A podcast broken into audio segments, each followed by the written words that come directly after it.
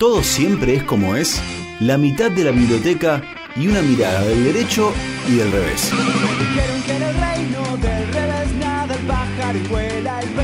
Una columna de la abogada Ornella Ascarano, del derecho y del revés. Del derecho y del revés.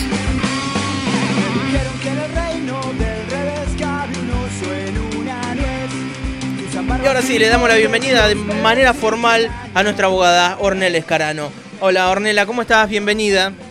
Hola, muchas gracias. ¿Cómo están ustedes? Muy bien, muy bien. Sabes que recién cuando te veía y, pensaba en, estos profesionales que uno tiene que tener de confianza, el abogado es muy importante que sea de confianza. Y sí, más en, bueno, en algunos temas como puede ser el derecho penal y el derecho de, familia, creo que lo, lo, más importante de base es la relación de confianza que se establece entre el cliente y, el abogado o la abogada, por supuesto. Y, se puede, eh, yo sé que esto está fuera de libreto, ¿se puede lograr eso con el porque uno le dice cliente y es, como uno tiene una distancia y no sé, ¿se logra una, una, confianza? ¿Se, se, lo notas a eso? Yo particularmente tengo esa eh, de decirlo y de plantearlo y de tratar de construirlo. La confianza, mm. como en todos los órdenes de la vida, se construye con el tiempo y se va viendo. Eh, no es algo que uno pueda entrar y decir, bueno, te tengo confianza o no. y me parece que tiene que ver con la sinceridad en transmitir algunas cuestiones y la claridad de saber que porque en estos casos, como les decía, más en estos ámbitos hay, hay valores importantes de la persona que están en juego y por lo menos se tiene que transmitir esa, esa seriedad de lo que se está hablando y no, no tomarlo a la ligera, no mostrar el compromiso al, al trabajar esos temas. Y eso sí. me parece que se puede transmitir y se puede ver y que cuando no funciona la confianza, bueno, quizás es momento de, de que la persona pueda buscar otro profesional más adecuado, más acorde a las necesidades de, él o de ella. Más vale, sí, sobre todo son temas delicados. También pasa que uno cuando se mete en algo nuevo, digo, yo como cliente me pongo, eh, no sé a quién voy a ir a ver, a no ser que tenga alguna recomendación. Por eso digo, debe estar bueno para aquellas personas que están escuchando y que, no sé, se van haciendo una idea de qué es el derecho con todos los temas que vos vas tocando. No solo porque vos les puedas llegar a generar eh, confianza, sino por esa confianza de ir conociendo ciertas temáticas para saber qué buscar o qué esperar ¿no? en, los profesionales del derecho. Ahí hay una cuestión creo que también es fundamental y que espero que, mm, un poco contribuir con la columna de esas cuestiones, que el tema del derecho no es que eh, está todo ese mito, así como se habla del mito de, la, de los integrantes del Poder Judicial que parecen mm. una casta privilegiada e iluminada por, el señor, que en realidad es una cuestión que se va aprendiendo, que tiene conocimientos técnicos, por supuesto, y que se estudia para eso, y es una profesión que te requiere la actualización constante, a diferencia de quizás de otras, eh, pero que tampoco es algo que es un conocimiento que solo accedemos eh, algunos, sino que se puede transmitir eh, y se puede explicar y, y lo podemos entender todos. Seguro que sí. Bueno, pero hoy Ornella lo que nos convoca es hablar del derecho al silencio. ¿Cómo es eso? Bien, le buscamos ese título para que sea un poco más eh, claro. Igual se puede hablar de derecho al silencio o hablamos de la garantía a la no autoincriminación. Eh, también, que es algo que yo les quería comentar y comentar un poco sobre, sobre lo que significa, a veces porque vemos los títulos de algunas noticias cuando en ocasiones de alguna declaración indagatoria, en algún caso puntual o conocido que haya trascendido a, los medios, se toma como título que la persona se negó a declarar, ¿no? Y a veces no se entiende qué es eso, si es porque en realidad esconde una presunción de culpabilidad a la persona que se niega a declarar, o en realidad no, o es otra cosa. Y muchas veces sí se lo toma como, como eso, alguien que no, no sabe de estas cuestiones piensa que, bueno, se negó a declarar porque es culpable, porque si no hubiera dicho toda la verdad y hubiera declarado, ¿no? Ese es el razonamiento un poco que se hace, y en realidad no es así. Muchas veces es una estrategia, a veces es una estrategia procesal el, el no declarar, y otras veces responde a cuestiones que, por ejemplo, hay una declaración indagatoria muy cercana a la detención de una persona donde la persona no sabe qué pruebas tienen en contra de él ni la persona ni sus defensores. Eh, entonces es un momento para tomar conocimiento de, las pruebas que, existen en esa causa eh, y después se puede, el ordenamiento procesal lo que permite es poder eh, declarar en otro momento también, incluso algunas declaraciones pueden convertirse en declaraciones eh, indagatorias posteriormente. Eh, entonces, bueno, es, algo, es un derecho justamente. Y acá lo que les quería eh, comentar un poco eh, que es, el, a ver, la consecuencia, que es lo más importante de esto, es que no se puede obligar, o sea, los órganos públicos no pueden obligar o inducir a una persona a que reconozca su culpabilidad, en el caso de que sea culpable de algún delito, y también se le reconoce el derecho a que su negativa a hablar o, el, silencio eh, frente a algunas preguntas concretas que se le formulen o frente a la mentira que, que, la persona diga cuando está sometida a un proceso, no se pueden extraer de esas cuestiones conclusiones de culpabilidad. Esto no es una invención moderna, tiene, es un origen, tiene un origen muy antiguo, esto más eh, ilustrativo, acá esto sí, por supuesto lo, busqué particularmente, que eh, se atribuye, por ejemplo, a San Crisóstomo, que era uno de los eh, cuatro grandes padres de la Iglesia Católica en el año 400 aproximadamente después de Cristo, en, una, en un comentario a una epístola de, de San Pablo. ¿Por qué digo todo esto? Porque también tiene un origen que puede, si bien no está doctrinariamente definido, se lo puede encontrar en el derecho canónico. Eh, y en esa epístola de San Pablo a los hebreos eh, se, le, hace decir, digamos, no te digo que descubras eso, o sea, el pecado ante el público como una condecoración, ni que te acuses delante de otro, ¿no? Así se rastrean un poco esos orígenes al derecho canónico que pueden incluso rastrearse hasta el derecho eh, romano. Sí, una consideración que me parece importante más allá de eso es que en el sistema acusatorio el acusado estaba eh, puesto en una situación de igualdad, que es lo que vendría a ser también nuestro sistema acusatorio actual, con el acusador, ¿no? lo que sería el Ministerio Público Fiscal. Por eso se podía resistir la, imputación ejerciendo ese derecho a, defenderse. En el sistema inquisitivo, es decir, donde está el juez, que forma parte como de, acusador y, de, y de juez de tercera parte, el acusado era como un objeto de persecución. Eh, no estaba considerado como un sujeto de, derechos con la posibilidad de defenderse de esa imputación en su contra y de ahí que también hacía la obligación a incriminarse a sí mismo. Pero ¿qué es lo, acá lo característico de esta etapa? Era la cuestión de que esa confesión o esa eh, incriminación se obtenía a base de tortura, porque no importaba cómo se, se, llegaba a esa verdad, a esa búsqueda de esa verdad histórica, que si bien el tema de la verdad histórica todavía sobrevive en nuestro derecho, por supuesto que ahora sí encuentra limitaciones que están eh, tanto en la Constitución Nacional como en los pactos internacionales de derechos humanos de la prohibición de aplicar eh, tormentos y también de declarar contra uno mismo. Todo esto que les contaba a partir del iluminismo recién es cuando el imputado vuelve a ser un sujeto de derechos, eh, por lo menos por el tiempo que, bueno, después dura la, revolución en Francia y, demás, que después, durante el durante 1800 empieza a darse un lugar a un proceso mixto, ¿sí? a esto del acusatorio inquisitivo, bueno, un proceso mixto que conserva, como les decía, esta cuestión de la averiguación de la verdad histórica como un método del procedimiento penal, pero no permite cualquier método eh, para alcanzar esa verdad, entonces se convierte en un valor relativo. Eh, eso, bueno, fue avanzando. Ahí nosotros, ¿qué tenemos como supervivencia de eso? Nosotros, como les decía, el ejemplo que les contaba al principio, seguimos manteniendo la declaración indagatoria en nuestro, eh, en nuestro procedimiento, ¿no? Es algo muy, muy conocido y eso sí que lo, vemos todos.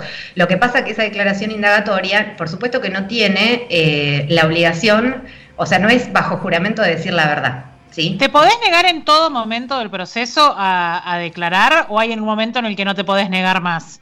No, podés, si querés, no podés, podés, no hablar durante todo el proceso, por supuesto, y en realidad uno lo que hace puede ser una estrategia defensiva de, eh, obligar también a la parte acusatoria que reúna todas las pruebas en tu contra. Ah, eh, y a veces esas, solamente esas pruebas no alcanzan para derribar el principio de inocencia, porque se requiere llegar a, un determinada, a una determinada certeza de culpabilidad. Todo esto es, después vemos que en los casos en concreto, a veces, bueno, ya lo sabemos que la presunción de inocencia está pasando por una etapa media complicada, eh, donde una persona empieza siendo culpable y después el proceso en realidad se encarga de, demostrar de alguna manera que es culpable, pero ya estaba el resultado de antemano puesto, ¿no? Eh, pero en, lo formal es de esta manera y hay garantías en el proceso que eh, permiten esta cuestión, que el, imputado pueda no, no hablar. La Corte se ha expedido, por ejemplo, en la Corte Suprema de Justicia de la Nación, hablo, sobre estos temas ya desde los primeros pronunciamientos. Uno de los primeros es de 1853 o de 1854, donde hablaban de la declaración bajo juramento. Esto que les digo que no pasa porque la declaración indagatoria no la tiene. Y ahí la Corte, son dos fallos muy viejos y muy conocidos, que es fallo Mendoza y fallo El Atlántico, eh, resolvieron que el juramento entraña, dice la Corte, en verdad una coacción moral que invalida los dichos expuestos en esa forma, porque no hay dudas de exigir juramento al imputado a quien se va a interrogar, constituye una manera de obligarlo a declarar en su contra. ¿sí? Eh, bueno, y después eh, agregaba también que la, declaración de quien es, es juzgado por un delito, por una falta o por una contravención debe surgir de la propia y de la libre voluntad del la persona sometido, sometida a proceso, eh, que es una cuestión ya de la, misma persona, no es que hay una prohibición de confesar, por supuesto. Orne, no, sé si, ya hay, digo, si, si tenés en, la cabeza o te, acordás de algún fallo o de alguna medida que se haya tomado en este sentido, pero quería preguntarte, viste que, en una época era es como muy, muy de los 90 esto, creo que después se, dejó de hacer justamente porque no era tomado como válido, pero se habían puesto sobre todo en los medios de comunicación muy de moda el exponer las cámaras ocultas, que era en, algunos casos como hasta una autoimputación o un reconocer eh, por parte de, alguien algún tipo de delito y, con esto después se, empezaba un proceso judicial o una causa y muchas veces eran estas cámaras ocultas tomadas como prueba dentro del proceso. ¿Esto es legal? ¿Es ilegal? ¿Tiene validez? Eh, ¿En qué punto estamos? Bien, primero voy a empezar por el punto, lo que me preguntaste puntualmente de esto de las cámaras ocultas y demás, que sí hay un fallo, esto parece preparado, pero no lo preparamos. No. Eh, que hay una, em, en un, eh, era la destitución de, un juez, del juez Herrera, eh, que se, un programa de televisión, no me acuerdo cuál, pero habían filmado y grabado en, en el despacho del juez una conversación que eh, lo involucraba sobre un expediente que estaba en juego con eh, el juez, digamos, estando involucrado en cuestiones de corrupción, ¿no? Ese programa va, esa prueba se aporta al, expediente y se resuelve la nulidad de, esa prueba. Acá lo que estamos hablando es de prueba, ¿sí? de, un proceso eh, iniciado y se incorpora una prueba que es aportada en este caso por un programa de televisión que le hicieron esa cámara oculta a un juez. Se resuelve la nulidad en este sentido ¿por qué? Porque ahora les voy a contar un poquito más, pero ¿qué es lo que está en juego acá? Bueno, en este caso estaba en juego eh, el, el lugar donde había sido, era el despacho del juez. Y el despacho del juez es un lugar, que dice la, esta sentencia, que, eh, sobre el cual el juez tiene un derecho de exclusión de las personas que, ingresan. Entonces, con esa, en ese método de engaño, eh, porque en realidad las personas que entraron no, e, no eran las que decían ser, sino que eran periodistas encubiertos. De, Telenoche, en Telenoche fue la, la cámara oculta. En Telenoche, en realidad, bueno, eso se decidió por la nulidad de esa prueba, pero no quiere decir que, después no recuerdo bien cómo siguió el caso, que eso haya eh, digamos, desestimado todo el resto de las pruebas existentes, sino que se refirió particularmente a esa prueba aportada que resultó ser nula, o sea, no sirvió, pero se podía probar el mismo hecho por diferentes formas. Acá cuando hablamos de esto estamos hablando que es uno de los temas fundamentales, todavía no hay una cuestión muy, muy concreta, no está legislado expresamente en nuestro derecho, por ejemplo, ¿qué pasa? Si eh, alguien me, yo cometí un delito, viene una persona, un amigo, una amiga, me está grabando con, el celular, con imagen o, con audio, y yo le confieso el delito. Mm. Y este, esa persona eh, lo que hace es aportar esa prueba a un proceso. Esto ha pasado y ha pasado en delitos graves, como por ejemplo eh, abuso sexual, ¿no? ese, ese, tipo de delitos. ¿Qué pasa? ¿Se puede valorar esa prueba? Bueno. Ahí eh, hay, hay, cuestiones que dijo, por ejemplo, la Corte, este sí lo, lo, busqué, que es un caso de una empleada doméstica a la que se le había acusado de hurto de joyas eh, en una casa ¿no? para la cual trabajaba. Y ahí eh, la, dueña de la casa llama a una amiga que resultaba ser abogada y eh, la graban y terminan obteniendo una confesión de ese eh, supuesto hurto que había cometido la empleada doméstica. Lo que se termina resolviendo también es la nulidad. ¿Por qué? Bueno, en ese caso lo que pasó es que la amenazaron, o sea, la iban amenazando. Era un contexto intimidante, de coacción, diciéndole, mirá, si vos no, no nos decís, vamos a llamar a la policía y va a ser bueno, no sé si, a ese caso te referís, pero hace no mucho pasó con Pampita. Ah, no recordaba eso, pero. Hará, un año, ponele, que, también agarraron con el, con el que era en ese momento su pareja y empezaron a decirle confesá, confesá, confesá. Y encima después desparramaron esos audios por todos los medios de comunicación. Bueno, ahí la, empleada doméstica sí podría haber iniciado si no fue una, eh, si no fue ella, digamos, y después se resolvió, en, se sobreselló, se la sobreselló en sede penal, después podría haber obtenido algún resarcimiento por, eh, eh, bueno, por, la imagen, digamos, que se le había afectada al, al difundir toda esa cuestión. Eh, ahí yo les digo, en ese fallo de, la, de la, esta sustracción de, joyas, eh, el tribunal lo que dijo fue que eh, la, incorporación a una causa de grabaciones que hayan sido realizadas por las partes privadas, digamos, no, está acá el Ministerio Público en el medio, dice que no están vedadas por el ordenamiento eh, legal vigente, porque es así. Aparte, nosotros en el derecho penal lo que tenemos es la eh, libertad probatoria. Si no hay, no hay prueba tasada, entonces se pueden incorporar diferentes pruebas. Y tampoco dice que se exige para eso, para esa cuestión de la prueba aportada por particulares, una orden judicial previa. Eh, en la medida, y esto es lo importante, que, esa, que esas cuestiones o, esa, mm, digamos, confesión, por así llamarlo, de, de ese delito, no puede, no puede ser eh, asimilado a lo que protege la garantía de autoincriminación. ¿Por qué? Porque para hacer una confesión, en el sentido de lo que estamos hablando de lo que protege el derecho al silencio y esta garantía, tiene que ser prestada ante un órgano público en el marco de un procedimiento legal. Es decir, es una garantía hasta ante el Estado, no ante los particulares. ¿sí? Se puede defender de esa manera. Acá en estos temas, eh, y de hecho también surgió con el tema de Floyd, ¿se acuerdan? Eh, la, eh, persona que murió el año pasado, que mató a un policía el año pasado. Bueno, este policía hace poquito fue acusado.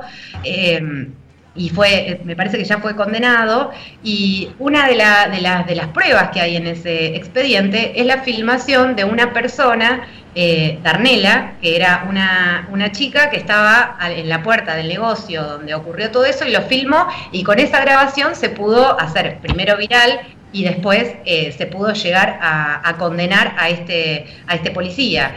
Eh, en ese caso, bueno, la justicia estadounidense funciona de manera distinta, pero también se tiene en cuenta los lugares donde ocurren eso, ¿no? Que es en un, espacio público donde la expectativa de intimidad de la persona, que en este caso estaba realizando un delito, que era el policía, eh, era casi nula, es inexistente, porque uno en la calle no espera tener la misma intimidad que puede tener en el interior de su casa o en su lugar de trabajo eh, que es un poco más alta que la de su casa y demás. Eso también se tiene en cuenta. Eh, y por eso muchas de las cosas que a veces la policía dice no podés filmarme en algunos procedimientos donde hay mucha gente, hemos visto muchos en Capital, en realidad no es así, no existe una prohibición de filmar un procedimiento policial y esas personas tranquilamente muchas veces sirven para esclarecer muchas cuestiones también, por eso es importante. Sí. Eso, eh, eso se ve mucho. Eh, en videos que por ahí se viralizan de policía diciendo no me filmé, no me filmé, y, la persona que está filmando diciendo tengo mi derecho a poder filmar y demás cuestiones. Es algo repetido, ¿viste? Es una discusión que se da siempre que hay alguna polémica ahí. Sí, de hecho es una sugerencia a veces en determinados eh, lugares más vulnerables eh, que a las personas que si se están llevando a alguien, por ejemplo, y se puede filmar, que se filme, si eso mm. puede ser pasar desapercibido mejor para evitar esta confrontación con, la policía, pero eh, no está prohibido por ninguna norma en, en, el... Esto aparte es novedoso, obviamente, si bien no es novedoso la tecnología, porque ya la tenemos entre nosotros hace bastantes años, y es novedoso para el, derecho, que siempre viene más lento, y pensemos que hace 20 años filmar a alguien era llevar una cámara que todo el mundo se da cuenta que Claro. Mismo criterio de, esto, de, esto que vos decías de filmar en la vía pública y demás, aplica, por ejemplo, a las cámaras de seguridad que muchas veces se usan. hoy, por ejemplo, desde anoche están con este eh, accidente que hubo en, Tigre, creo que es, nada, un sí, que venía con que venía con el Audi y mató finalmente a los dos amigos que venían con él. Digo, la cámara de seguridad tomada ahí como prueba. Eh, se entiende con este mismo criterio que vos decías, que, que digo, que está en la, en la vía pública y demás. Exactamente, eso sí, aparte de eso no, no hay problema en cuanto a su admisión eh, como prueba. Por, supuesto que acá estamos hablando primero de la si es constitucional o no. ¿Qué es lo que está en, juego con estas cuestiones? No con la Cámara de Seguridad, porque justamente estamos hablando del espacio público, pero sí con las otras cuestiones, ¿no? De en una casa yo estoy filmando a alguien y después lo aporto como prueba. Bueno, ahí entra en juego eh, las cuestiones constitucionales de la intimidad y la privacidad.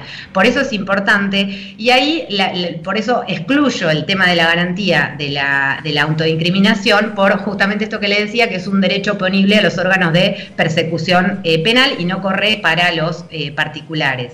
pero después está el tema de cómo se valora esa prueba. Una vez que es constitucional hacerlo, bien, nos pusimos de acuerdo en que sí. Yo lo aporto al proceso y otra cosa es cómo lo valora el juez en el marco de ese proceso, porque tiene que haber un montón de otras pruebas y esto puede ser tomado en cuenta como indicios eh, que no constituyen una eh, prueba plena del hecho. Es decir, si yo tengo de un solo, eh, un delito investigado, lo único que tengo es esta cuestión que me cuenta un amigo que confiesa un delito y me lo dice a mí, no digo que eso pueda llegar a, a, a los requisitos de certeza que exige para que se caiga el principio de inocencia. Y la última, al menos de mi parte, porque capaz que es muy rebuscada y me podés mandar a la mierda o no hay problema. ¿Qué pasa cuando el delito, cuando se lo confesás al psicólogo, al cura? ¿Cómo, cómo juega ahí la, cuestión de que me estoy autoincriminando, pero se lo estoy contando a alguien que a su vez está más protegido, por decirlo de alguna manera, con, no sé si su fuero son, pero digo, por, cosas de ética profesional, por decirlo de algún modo? Ahí lo voy a decir muy fácil, pero hay una cuestión lo que es el secreto profesional, es decir, de un, de un delito. Hay que ver también acá la proporción de delito. Eh, yo supongo que, a ver, si estamos hablando de un hurto, de que fuiste a un kiosco y le contaste que te llevaste un alfajor sin pagar, me parece que ahí el, deber de confidencialidad que existe en la relación con, e, esos profesionales eh, es diferente si vos lo que estás eh, comentando es un delito que, por ejemplo, es imprescriptible como un abuso sexual contra un menor de edad. Eh, y otra cosa es si es un delito que vas a cometer o si hay alguien que esté en riesgo en esa situación, donde ahí sí existe un deber de, denunciar esa situación. Y después hay mucho que, como siempre, se mezclan estas cuestiones que tiene que ver con lo moral, ¿no? Porque ¿cuál es el, el deber? No, tampoco existe un deber de denunciar. Y yo creo que estas cuestiones son las que se van a ir zanjando y tienen mucho, me parece que todos estos temas son profundamente importantes porque tienen que ver con la presunción de inocencia de una persona, eh, que son principios fundantes del Estado también de Derecho y del derecho penal mínimo eh, y de muchísimas otras cuestiones. Y también tiene que ver con la, privacidad, con la privacidad, la intimidad, que son derechos de rango constitucional, y también tiene que ver con alentar o no depende, porque eso también se puede hacer desde el punto de vista de la sanción de leyes procesales, el tema de la delación, ¿no? de delatar al otro. Si es eso algo que eh, después tiene algunos otros efectos o no, eh, y eso lo dejo como pregunta porque tampoco es algo que uno pueda decir, bueno, la respuesta es esta, habría que hacer tal y tal cosa, eh, sino que también es un, es un camino que se va atravesando. Muy bien, Ornela. Acá llega una pregunta que te, te la voy a leer porque puede ser el disparador para, mm, para la semana que viene. Escribe Ernesto que dice, bueno, que te quiere hacer una pregunta a la doctora Escarano. Dice, eh, ¿qué es lo que hace un abogado si lo contrata a alguien a quien considera culpable y si le tocó esa situación? Bueno, te pregunta eh, a vos en específico. Dice, o sea, la pregunta es si en medio de la defensa se da cuenta que su cliente es culpable. Bueno, pero se puede hablar de eso, ¿no? Si, te parece. Sí, en realidad pregunta muy, muy... El derecho a ser defendido o una cosa por el estilo. Exacto, del derecho a que uno no defiende a veces eh, la, persona, sino defendés eh, garantías, derechos y el derecho a un proceso justo. Y eh, particularmente no, no, entro justamente en esas cuestiones de, de, los cruces entre la moral y el derecho, entre lo que yo pueda llegar a pensar de determinado acto o, no, porque eso por lo menos lo que yo pienso es que no me corresponde a mí juzgarlo. entonces no defiendo otra, otras cuestiones que tienen que ver con esto, garantías y derechos. Muy bien, Ornela. Bueno, clarísima como siempre. Después van a poder encontrar la columna de Ornela del derecho y del revés en nuestra página web y en la cuenta de Spotify. Ornela, muchas gracias y si te parece nos volvemos a encontrar el martes que viene. Así será, los veo el martes. Adiós. Muchas gracias. Y así pasaba nuestra abogada Ornella Escarano.